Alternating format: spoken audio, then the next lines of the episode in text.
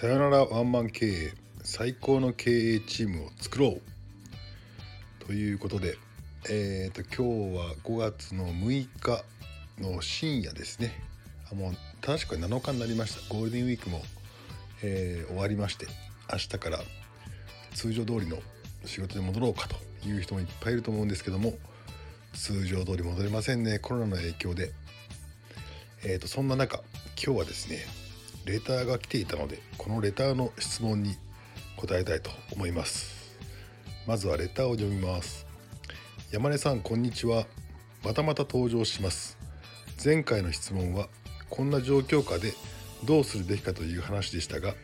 第9話での話の通り家族サービスであったり家事であったり本当そう思いました。今まで家族をほったらかし仕事一本でやってきたし今回のコロナがなければずっとそのままだったかもしれません。これをいい機会と捉え家族と向き合おうと思っています。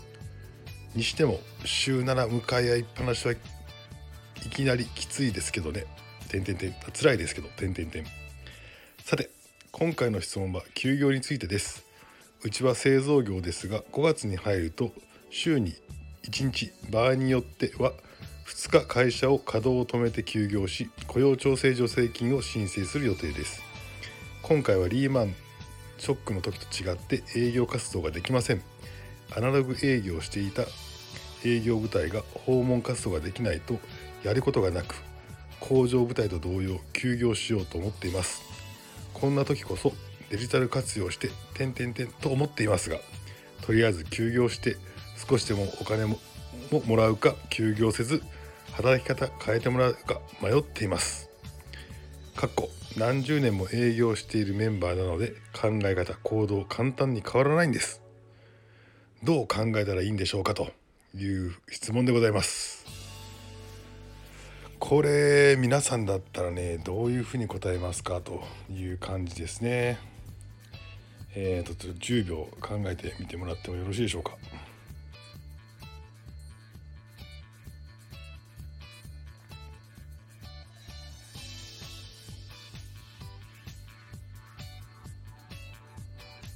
はい10秒経ちました。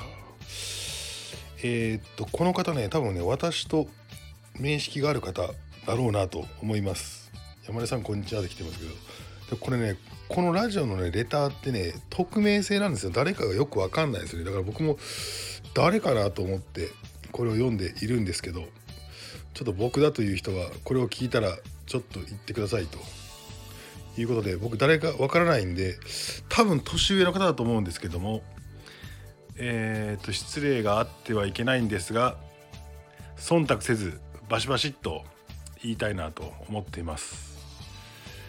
これはですね何を言ってんですかと。もうねこんなチャンス二度と来ないですよと。多分ねこのこの方はデジタルとかっていうのも興味があったりとかね。多分いろいろ勉強されてるような感じがするんですよね。なので本来であればこれを機にデジタルシフトとかをしていきたいというところがあるんでしょうけど多分これ営業がね昔からやってるね部長とかいるんでしょうかね。多分ねブラックボックスになっててなんかね職人技だったり超非効率な感じでやってんじゃねえかなと思ったりするんですね。これ完全に工場でやってるからメーカーさんだと思うので B2B だと思うんです。B2B なのでどちらかというと,、えー、と売上構成でいくとトップ2割の顧客だから100社あったら20社の顧客が売上の8割を作ってますよというような多分図式だと思っていて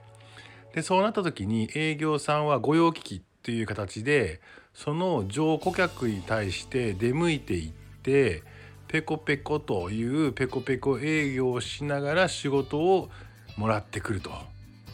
えー、いうような形で昔から染みついた営業方法で営業スタイルでやってきてんちゃうかなと思います。でそれだとこれはちょっと時代遅れになるよねというところがあるので180度を変えるのは確かに難しいかもしれないけど何かしらチャレンジしたい挑戦したいっていうふうに僕はこれ読むと聞こえてくるんですよねこの方の、えーと心の声が。ってなった時にいつやるんですかって話なんですよ。この時にできなかったら一生変わらないですね。これね多分断言してもいいですね。一生変わらない。この最悪な状況の時だからこそギリギリその人たちを休ませるかどうか、まあ、給料のね何パーセント払うか分かりませんがそういう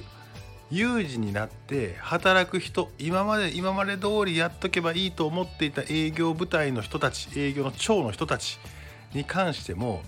我が事として、えー、給料が減らされるよね、まあ、減らされるって言い方変ですね、えーと、休業するのでその分しかもらえない。下手したら6割しかもらえないよねと。それも、えーと手当も何もつかなくて基本給の6割っていう形になった時においおいやばいぞと生活していけないかもしれないと。ようやくね自分ごとにして責任感責任感じゃないな、えー、危機感かが芽生えるんですよね。だったらそこをチャンスとしていやいやいやいや分かったと。全額払ってやろうと。まあ内部留保があってあのお金があるんだったらね。あとまあ借り入れ式でお金があるんだったら全額払ってやるけどいいかと。今までのやり方全部変えるぞと。いう形で指揮を取るべきだなと思います。違和感感じてなかったらいいんですよ。違和感感じてなくていや今まで通りのやり方でいいじゃん。うちはこのやり方仕方がねえじゃん。あのー、っていう風な社長さんだったら別にいいんですよ。その問題もにも気づいてないし。あのー、だけど問題には気づいていて変えたいと思っていてでこれがチャンスだとも思ってるんですよ。チャンスだと思っているけど諦めがある。どうせ昔から何十年もこういう形でやってきてるメンバーなんで考え方とか行動は簡単に変わんないんですよねって諦めちゃってる時点でこの会社は二度と変わらない。誰が変えるんですかってあなたが変えるしかないでしょって。多分ねこれね僕南北絶対売れない人なんであれですけどもう分かってると思うんですよ自分自身で。このレターを書いた時点で答え出てるんですよ。あとはあなたがやるかやらないかだけの話。だと思います。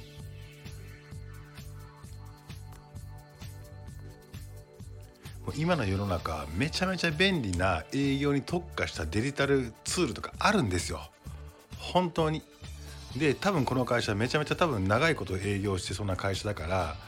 えー、とリードって言ったら難しいな。見込み客のお客さんとか名刺交換したお客さんとかめちゃめちゃいると思うしそういうね資産はね会社の中に眠ってると思うんですよ。それをね一回デジタル化してえっ、とまあメーリングソフトにぶち込んで企画考えてメール打って反応があったところに電話するとかねいろんなことができる。あのー、いや営業はめね顔合わせてなんぼだろうとかって言うけどズームでねなんぼでもできる。あのー、多分ねこのこともねこのねレター書いてくれた人は分かってると思うんですよね。あとは勇気でしょそしたらっていう気がします。多分この人分かってるんですよね。自分がやんなきゃ何も変わらないの分かってると思うんですけど一番気になるのはそこなんでしないのかなっていう感じがしますね。これで変えないと多分ずっと変わんないですね。反発していったらやめさせたらいいんですよ。あやめそんなこと言ったらあかんか。反発したら戦えばいいんですよ。戦った結果やめていくのは仕方がないじゃないですか。うん。それぐらいのね覚悟を持ってねやった方がいいと思います。ちょっと過激になりましたでしょうか。こんな形でえー、っとレターでねこういうあの具体的な質問でもお受けしてますので皆様どしどしとレターに送ってください。あなたの質問が私を開花させます。よろしくお願いいたします。